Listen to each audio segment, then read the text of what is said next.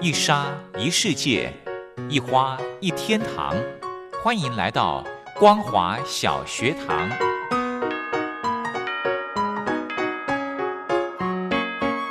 让我们一起学习，一起分享光华小学堂。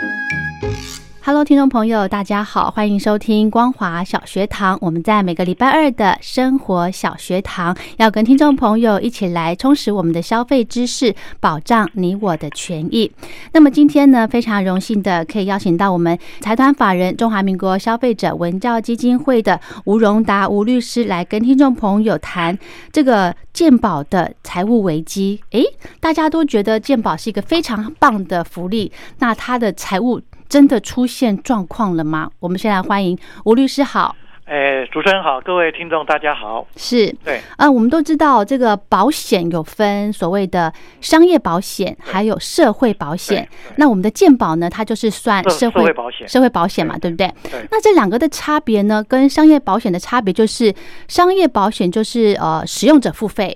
还有盈利的目的，哦，还有盈利的对目对的。那这个呃，就是说社会保险呢，则是嗯量能付费，是不是？呃，可以讲说对看是不是要把它当做是一个福利制度哦，哦。如果是一个福利制度的话，那如果是有大量亏损或是财务这一个收支不平衡的状况，嗯，那甚至这一个政府应该负担一部分的责任哦。是那如果不是把它看作是一个社会福利的话，那当然就是像主持人讲的，就是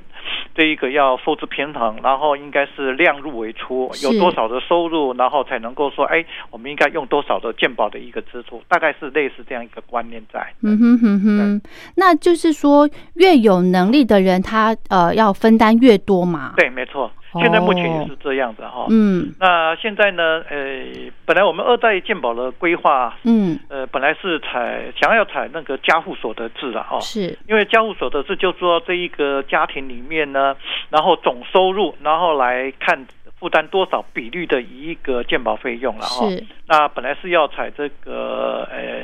呃这个家家庭收入的这个总总制度，是，哦那后来因为呃对于这一个怎么去查核这一个家所得的部分呢？对，呃，因为技术上很难克服了，所以就没有了。现在变成现在目前的制度，嗯哼，那现在目前的制度呢，看起来呢，政府负担了诶、一部分，嗯然后企业家呢负担了一部分，而且这两部分呢是事实上负担的是最重的部分。嗯那再来就是我们民众自己负担的部分，嗯大概是这几个部分。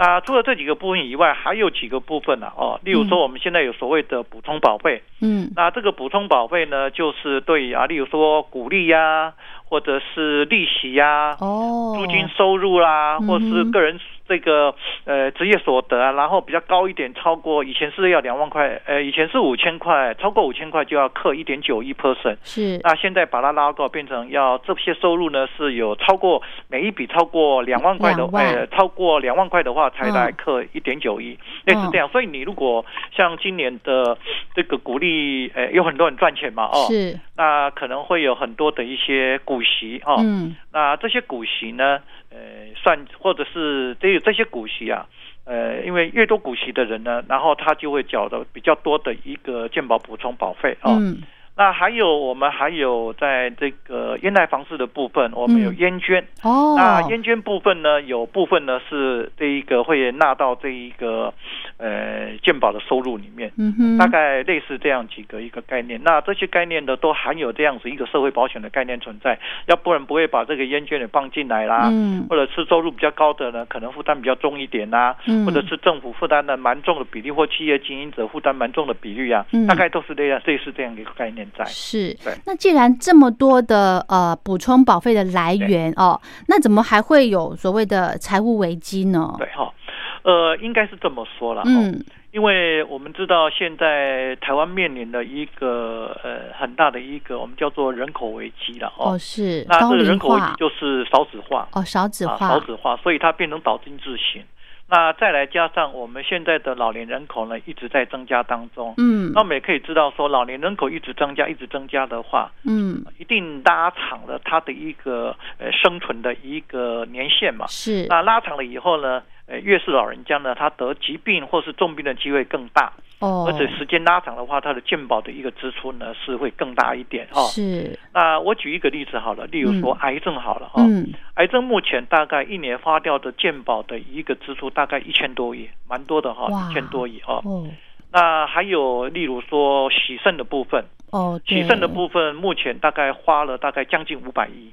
哇将近五百亿，而且逐年在增加，因为那个比哇例，我们看癌症的比例逐年在增加，是然后这一个洗肾的人口呢逐年在增加当中哦，哇所以我们都可以看，因为这些看起来都是老年病的机会不大，像癌症人口虽然是有一些年轻人，但是。对大概越老的话，越这一个转化为这一个细胞一个转化为癌症的那种机会更大一些是哦。是嗯那例如说，我们再举一个例子，可能呃听众朋友比较不清楚了。例如说，我们的呃膝盖的一个手术的有关的一个费用啊，哦花了健保一年花了一百多亿，这个是没有办法想象的哦，一百多亿哦，哇花在膝盖。人工关节那对个类嘛似哦，OK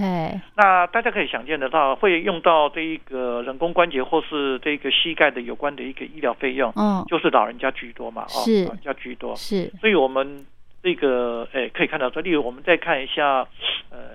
这个有关精神疾病的花卉部分、嗯哦，精神疾病的一个花卉的部分，一年也花了大概一百多亿的一个健保支出。精神疾病对，一百多亿的健保支出非哇常非常多。例如说，抗忧郁的药就花了很多很多钱哦。啊对，就这个都是有精神，这个都是精神疾病的一个治疗、哦，是是而且是吃一辈子的药的，这种可能性很高的。嗯对哦所以在精神疾病的部分呢，也花了不少不少钱哦。嗯哼啊，所以呃，我们觉得为什么就是健保支出，老年这老年人口增加，然后嗯少子化，以后会更严重了哈、哦。嗯因为等于是可能是工作的年轻人越少，嗯要负担的老年人呢负担越重越多哦对越多嘛。嗯嗯那这个倒金字型的情况之下呢，那一定会让我们的健保的财务呢会更加的一个呃窘迫哦。哦那还有就是因为刚开始二代健保实施的时候啊，是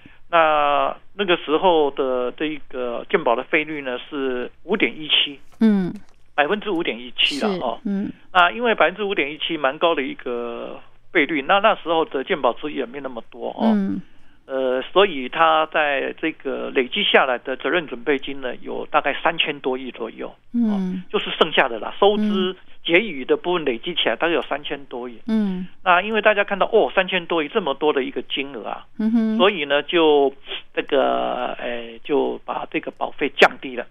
嗯哼那这个保费降低呢，呃，降到五点呃四点九一，后来呢又降到四点六九，就是目前的费率是四点六四九。点六九对，嗯所以它的费率有两次的一个下降，那两次的下降当然就减少了健保的收入了。是哦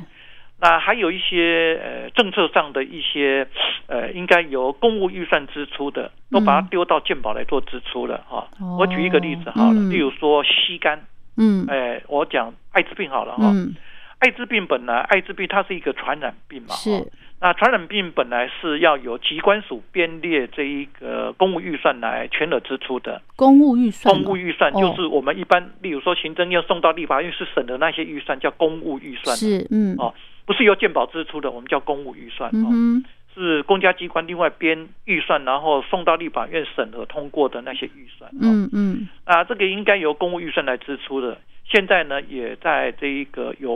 呃绝大多数呢丢到这一个健保来做支出，哦那光是我举例子，因为它金额是逐年在成长，是光是一百零八年呢，它的一个有关艾滋病的健保支出大概四十几亿，将近五十亿，嗯哼而且逐年在增加当中，嗯哼这都是问题了哦。哇我可以再举一个例子、哦，是我们看大家可能不知道的呆账，就是呆账，没有收件没有收进 来的而且已经收到是钱的嗯已经没有办法收进来，我们就列为呆账了哦。哦这个呆账呢，呃，我们看最新的资料，到一百零九年十月，今年而已哈，是我讲的是一年度哈，嗯哼今年一月到十一月底为止呢，嗯，现在目前的健保的呆账呢是，光是今年到十一月止是四十九亿多，哇，怎么会？对，四四十九亿多哈，没有办法想象的嘛哦，如嗯真果我不的，我不今天没有跟大家讲这样子一个数字的话，大家是真的没有办法想象说啊，我们健保呆账一不到一年已经快到五十亿了。所以今年的呆账呢，会这这一个超过五十亿，会超过嗯是五是十一亿，定哦。会，所以我们可以看得出来了嗯哦。嗯嗯，那我再告诉跟大家报告几个数字啊，哦，是呃，我们的这个健保呢，是从一百零六年呢，诶开始呢，收支就不平衡了哦。一106年年哦106年三年前，对，嗯那一百零六年是短促了九十八点四亿哦，是一百零七年是二百六十六点四八亿，哇两一百倍，零八年呢是三百四十一亿哦，三百当将近三百九十二亿啊哦。哦，那今年呢？呃，我们再看到最新的统计数字了哦，嗯看到最新的统计数字呢，现在大概已经超过五百亿了哈、哦，今年哦，今年，所以我们预估好呢，可怕啊哼，今年呃，我们预估今年大概这个亏损呢，应该短处应该会超过六百亿哦，超过六百亿。是是哦是，所以才会在这个这一次的鉴宝会，在刚举行过的一个鉴宝会呢，对，呃，决议说要来做一个鉴保费的一个调调整整费率的调整啊，嗯因为如果不嗯调整的话呢，到明年年底呢，我们的鉴保的安全准备金呢，呃嗯，，不到一个月可能只剩下零点二个月左右哈，零点二个月左右是不够的了哈，哦，非所以常才会不有够调整，保费这样的事情哈。对，这个大概大致上大概我们看到那个，那我可以在一个大方向跟大家报告了。哦，是大概最近几年来呢，健保的收入跟健保的支出呢，它的一个成长率，我讲是成长率哦，嗯哼，健保的支出跟健保的收入的成长率的差额呢，是大概百分之二点五到百分之三左右，嗯就是我们收进来的钱跟花出去的钱呐、嗯它的成长率啊，嗯，是大概有二到三 percent 的一个差额，也就支出成长率越高，嗯哼，然后收入的成长率低，然后两个相差的成长率大概差了大概将近百分之二点五到百分之三，嗯哼，那这个会恶性循环的，它的数字会越来越大，越来越大，越来越是大。是啊，嗯因为支出越大，它的成长又越大的话，它的数字又更膨胀嘛。哦嗯哼，所以这个都是造成这一个呃我们看到健保亏损的它的一个状况。嗯，那像国外呢，其实很多国家都很羡慕台湾的健保制度哦对，。没错。那如果我们吴律师没有跟今天没有讲到这些这么惊人的数字的话对，哦，我相信很多那个消费者就跟我一样，都应该都不是这么清楚。原来对我们对健保的财务状况对，我已经非常的紧急了。对。嗯，对那再加上呢，近几年台湾的薪资哦对，也呈现了所谓动涨。呃，就成长很小很小，对，就是没有调薪嘛，对不对？因为调薪很小，所以它就不太会增加太多的健保的收入啊、是对 OK，这些都是问题。嗯，那也这种的状况也算是呃这个低薪跟高龄化的这个对状况的一个一个一个对交战哈，对，对不对？所以我们有时候会这么想了，因是为刚才我们讲说啊，它如果是一个，呃，我们讲说是一个真正的一个健全的制度，应该是呃量入为出嘛，哦，嗯，就是我们收多少钱，是不是只要花多少钱就好了？是，但是我们很难这样子做，为什么呢？嗯因为我哼？嗯，们除非说我们有一些呢疾病我们不给付，除非是这样子，嗯哇，或者是我们有一些这一个疾病，或是大部分的疾病，或是所有的疾病呢，嗯，呃，除了一些中低收入户或是一些特殊的情况之下，或例如说罕病啊这些以外呢，对，我们都采取部分负担的制度。嗯哼，如果不采取部分负担的制度的话，要量入为出的话呢，嗯，我们光是靠健保的费率的这样子一个这一个收入啊，嗯，是不足以来支付呢这一个逐年在我们不要指别的，只要讲这一个老年人口增加所增加的健保费用是不够的，嗯是哼，不够的哦。嗯哼，所以这个量入为出的观念呢，是呃我们要要做思考，就是要有配套了哦。嗯，除了我呃们对健保的这个健保费的一个收入以外呢，我们也要真的是好好去思考我们整个的健保制度，对，我们大到底要不要说，哎，呃，全面性的或是这个大量性的采取部分负担的制度哦嗯，哼，因为我们健保呢，呃，一直外面所诟病的，特别是这一个医界所诟病的，就是说，哎，是不是呃很多民众啊浪费医疗资源呐、有事没事啊，就是好像逛医院一样。这个当然这样子的一个批有评，哎、有这个现象，这个是批评是稍微过过重了一点了、啊。嗯，嗯嗯，但是确实有它医疗浪费的这种状况是了、我再举一个数字给大家来了解一下。好，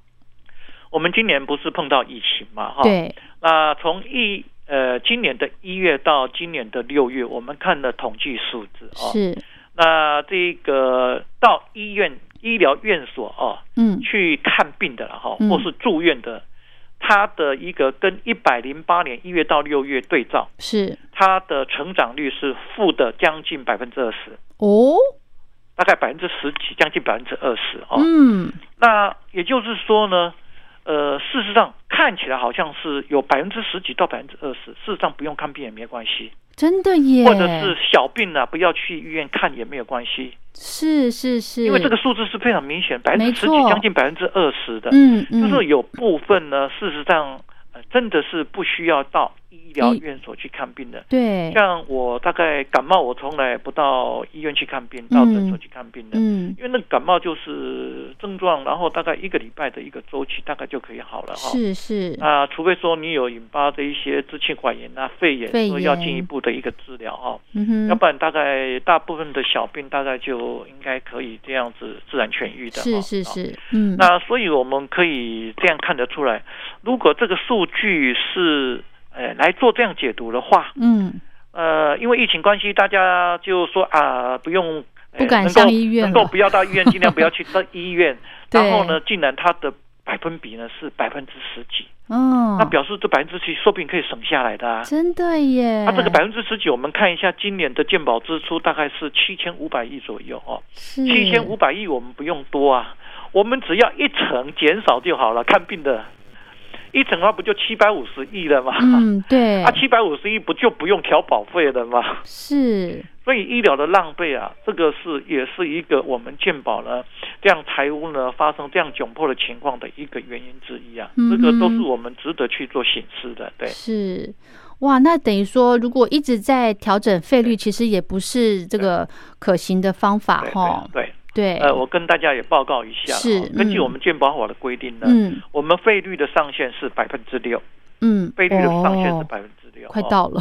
那我们现在已经是百4.4分之四点六九嘛，这一次是调的话，我看虽然这个行政院还没有核定呢、哈、 嗯那我想应该超过五的机会应该很大了。哦，那这个五到六之间，事实上两三年就 over 了哈、嗯，所以，除非是我们又去调整，做立法院三读通过来，把这个百分之六的费率再往上调。但是要再往上调的话，那个，呃，在立法院那边呢，会呃难度会非常高，非常高是的是哦。，嗯那如果没有办法来再调整这个费率的话呢，对那这个收就会到一个瓶颈了。嗯，到了瓶颈以后呢，我们非常清楚可以知道说啊，要不然就是国家编预算然后来挹注，嗯例如说我们像这个劳保的退休金，嗯那劳保退休金因为快破产了嘛，哦，是所以现在政府呢一年就拨了两百亿呢，投到这一个劳保退劳休保金里基金，面，嗯，两百一年两百亿，嗯，但是一年投两百亿好像是。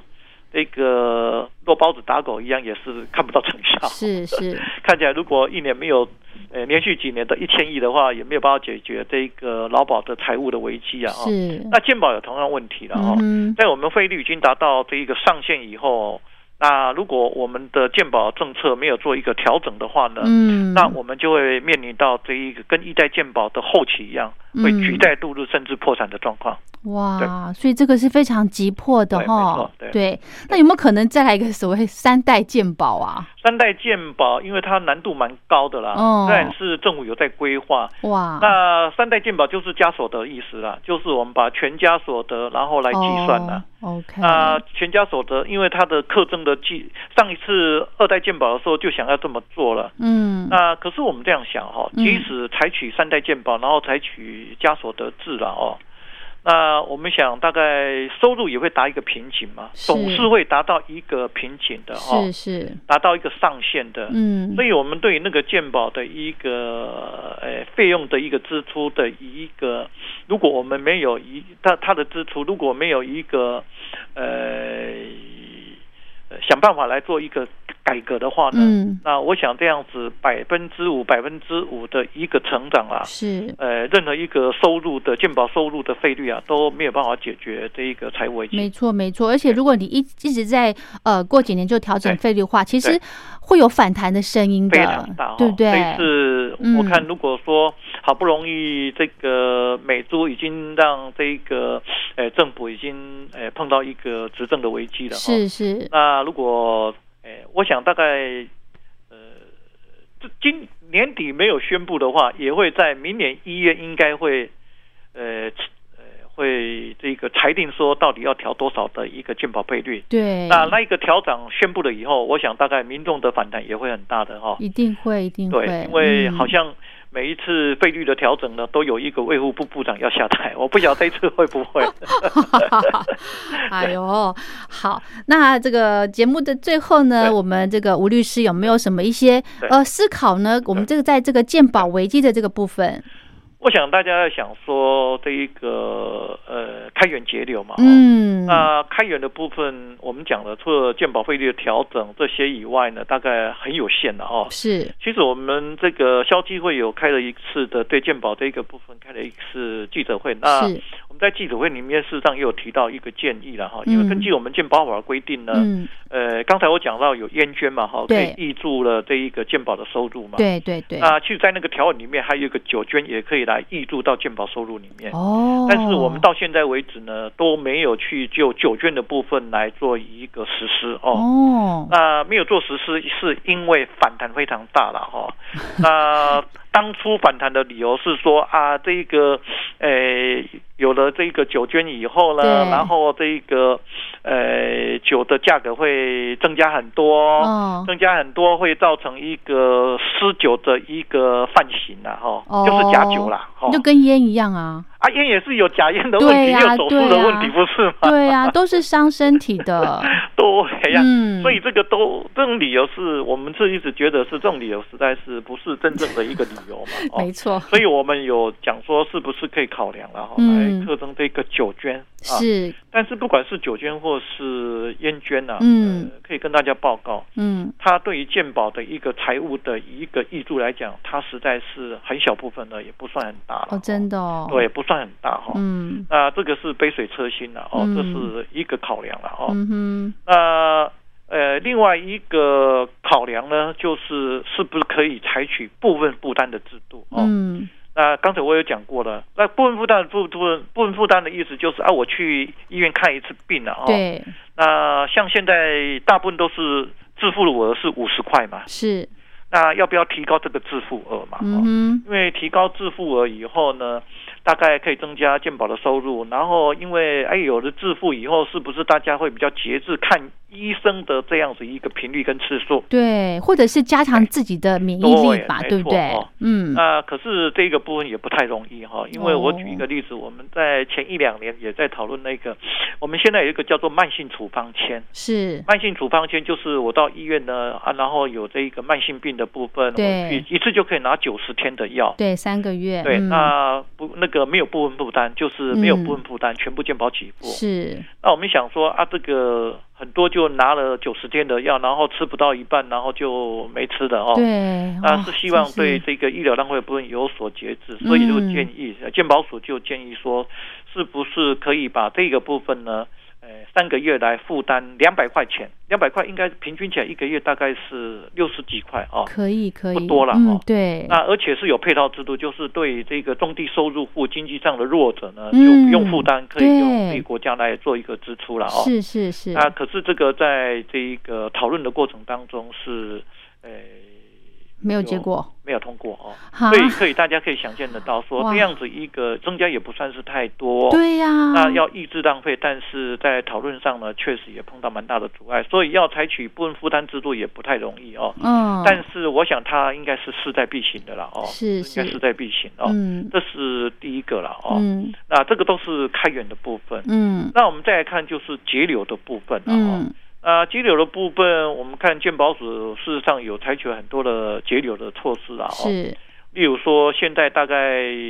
呃云端药力，云端药力就呃每一个医疗院所呢就会对病人呢大概是三个月之内到哪个医院去看病用了什么药，嗯啊不能重复用药，已经看过了就不能重复用药，哦嗯，就是你不能今天到这边看，明天到那边看，拿的药都是一样的，那会被哦删掉的。哦那这个叫做这个云端药力，然后对于人这一个有重复这一个给付药的部分呢，嗯就不健保给付了哦。是是，那这是一个很好的方法了没哦。错，那嗯再来是一个分级医疗哈，分嗯级医疗就是希望说啊，小病呢就在小诊所小看就诊好了所，嗯大对病呢到大医院去这看。已经宣导很久了，对宣导很久，可是嗯成效不彰了。哦是